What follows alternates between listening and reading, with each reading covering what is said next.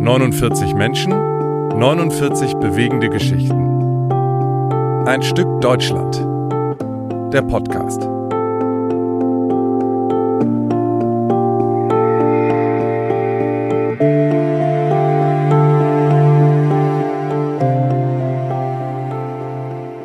Es ist die 18. Folge von Ein Stück Deutschland. Hallo, wir freuen uns, dass ihr wieder dabei seid und zuhört. Heute beschäftigen wir uns mit Edith Weinberg. Das ist die Dame, die wir, ja, über die wir in Folge 19 dann ausführlich sprechen werden. Heute ist wieder eine Folge, in der, ja, eine Lesung stattfindet. Unsere tolle Kollegin Eva Diederich wird den von Corinna geschriebenen Text über Edith Weinberg vorlesen. Und ich muss sagen, dass mich diese Geschichte von Edith Weinberg und vor allen Dingen ihre Art, mit ihrer Geschichte umzugehen, sehr bewegt hat. Denn bei ihr merkt man, dass das Geschehene nicht einfach spurlos an ihr vorbeigegangen ist. Manche andere hatten ja Schutzmechanismen entwickelt und so weiter. Bei Edith Weinberg habe ich teilweise das Gefühl gehabt, dass die bei ihr nicht gegriffen haben und gezogen haben. Umso interessanter ist ihre Geschichte und ich würde mich freuen, wenn ihr euch jetzt auf die Lesung einlasst und ja, dann auch bei einer tollen 19. Folge mit dabei seid, denn ich darf ein bisschen was verraten. In Folge 19 haben wir wieder ein, ein, eine tolle Frau zu Gast, Sarah Elkmann, die sich auch mit dem Leben von Edith Weinberg beschäftigt hat und deshalb ist es, wäre es umso schöner, wenn ihr ja, jetzt einmal euch die Lesung ganz genau anhört und ja, damit natürlich auch toll vorbereitet seid für die 19. Folge. Jetzt geht die Lesung los. Eva Diederich hat sie eingesprochen und ja, ich wünsche viel Spaß dabei.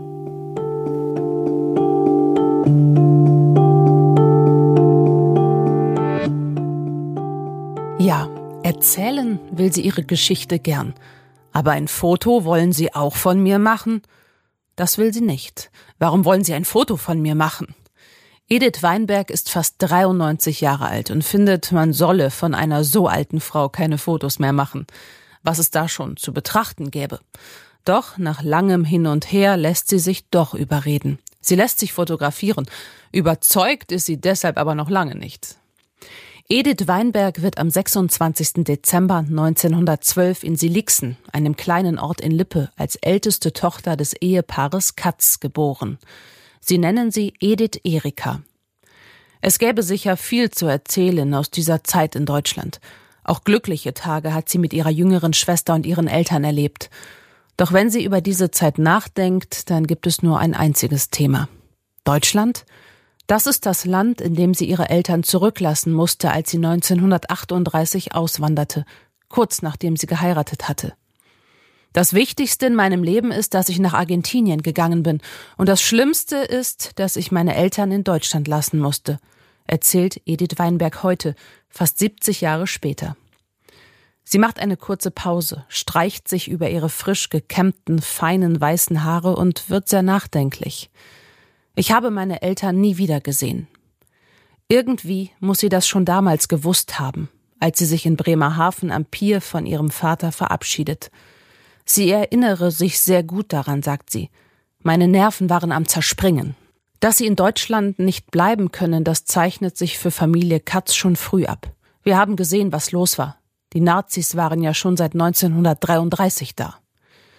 Sie erinnert sich, wie eines Tages eine weitläufige Verwandte bei ihr anruft und sie bittet zu kommen, weil die Nazis ihr das Haus zertrümmert haben. Edith ist mittlerweile eine junge Erwachsene und beschließt hinzufahren und ihr beizustehen, obwohl ihre Eltern vor lauter Angst dagegen sind.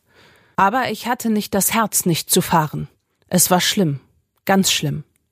Edith erlebt, dass die Nazis keine Hemmungen haben. In der Reichspogromnacht werden Vater und Onkel verhaftet. Doch die Mutter ist bekannt und hoch angesehen im Ort, weil sie die kranken und alten Leute unterstützt hat, erzählt die Tochter. Und nur ihretwegen hätten die Nazis den Vater wieder laufen lassen, da ist sie sicher. Ihr Mann sei zu diesem Zeitpunkt schon in Argentinien gewesen, um die Jamadas, die Einreisepapiere für Edith und einige Verwandte zu beantragen. Elf Monate muss die junge Frau von da an auf die Ausreise warten. Zeit genug, um zu registrieren, wie dringend auch ihre Eltern das Land verlassen müssen. Doch für die Schwiegereltern kann Ediths Mann nichts tun. Die jüngere Schwester entkommt nach Holland und taucht bei sehr anständigen, sehr anständigen Leuten unter. Die waren sehr, sehr anständig. Sie betont es mit Nachdruck.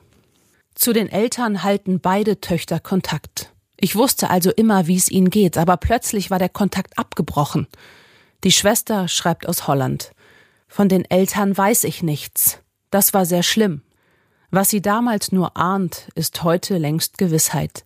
Ihre Eltern werden deportiert und kommen im Konzentrationslager ums Leben. Doch ihre Schwester kann sie nach Argentinien nachkommen lassen, noch bevor der Krieg ausgebrochen ist. Dafür ist sie noch heute sehr dankbar. Zusammen haben sie trotz allem einen guten Start in der neuen Heimat. Zwei Jahre leben sie mit den Verwandten und vielen Bekannten auf dem Camp, wie sie sagt. Ihr habe das ehrlich gesagt sehr gut gefallen. Sie gründen eine Theatergruppe und schauen sich Filme an. Die jungen Leute verleben eine gute Zeit. Doch nach zwei Jahren geht sie mit ihrem Mann nach Buenos Aires. Zu diesem Zeitpunkt ist der starke Raucher schon krank. Kurz darauf stirbt er. Edith Weinberg hat nie Kinder bekommen. Leider, wie sie sagt. Das war sehr schwer für mich, weil ich Kinder so gerne habe. Aber stattdessen habe sie die Kinder der Verwandten immer bei sich gehabt. Sie ist also trotzdem glücklich geworden. In Argentinien fühlt sie sich zu Hause. Totalmente, sagt sie und lächelt. Vom Pass her sei sie Deutsche, aber mit diesem Land habe sie zu viele schlechte Erfahrungen gemacht. Vom Herzen her? Da sei sie Argentinierin. Nie wieder ist sie in ihrer alten Heimat gewesen. Ich habe geschworen, nie wieder deutschen Boden zu betreten. Und Deutsch kann sie auch im Hogar Adolfo Hirsch sprechen, wenn sie will. So zum Beispiel in diesem Interview. Das Gespräch hat ihr Spaß gemacht, und nachdem ihre Begleiterin ihr das Haar so ordentlich zusammengebunden hat, war sie auch mit dem Foto einverstanden. Und als sie sich das Polaroid anguckt, stellt sie sogar fest, dass auch alte Menschen fotogen sein können.